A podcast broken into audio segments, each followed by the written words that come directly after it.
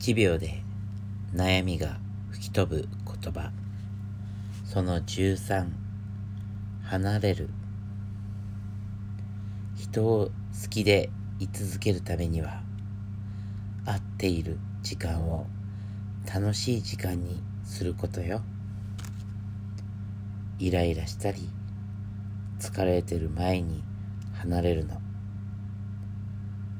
きだからといって四六時中一緒なのも考えものよ。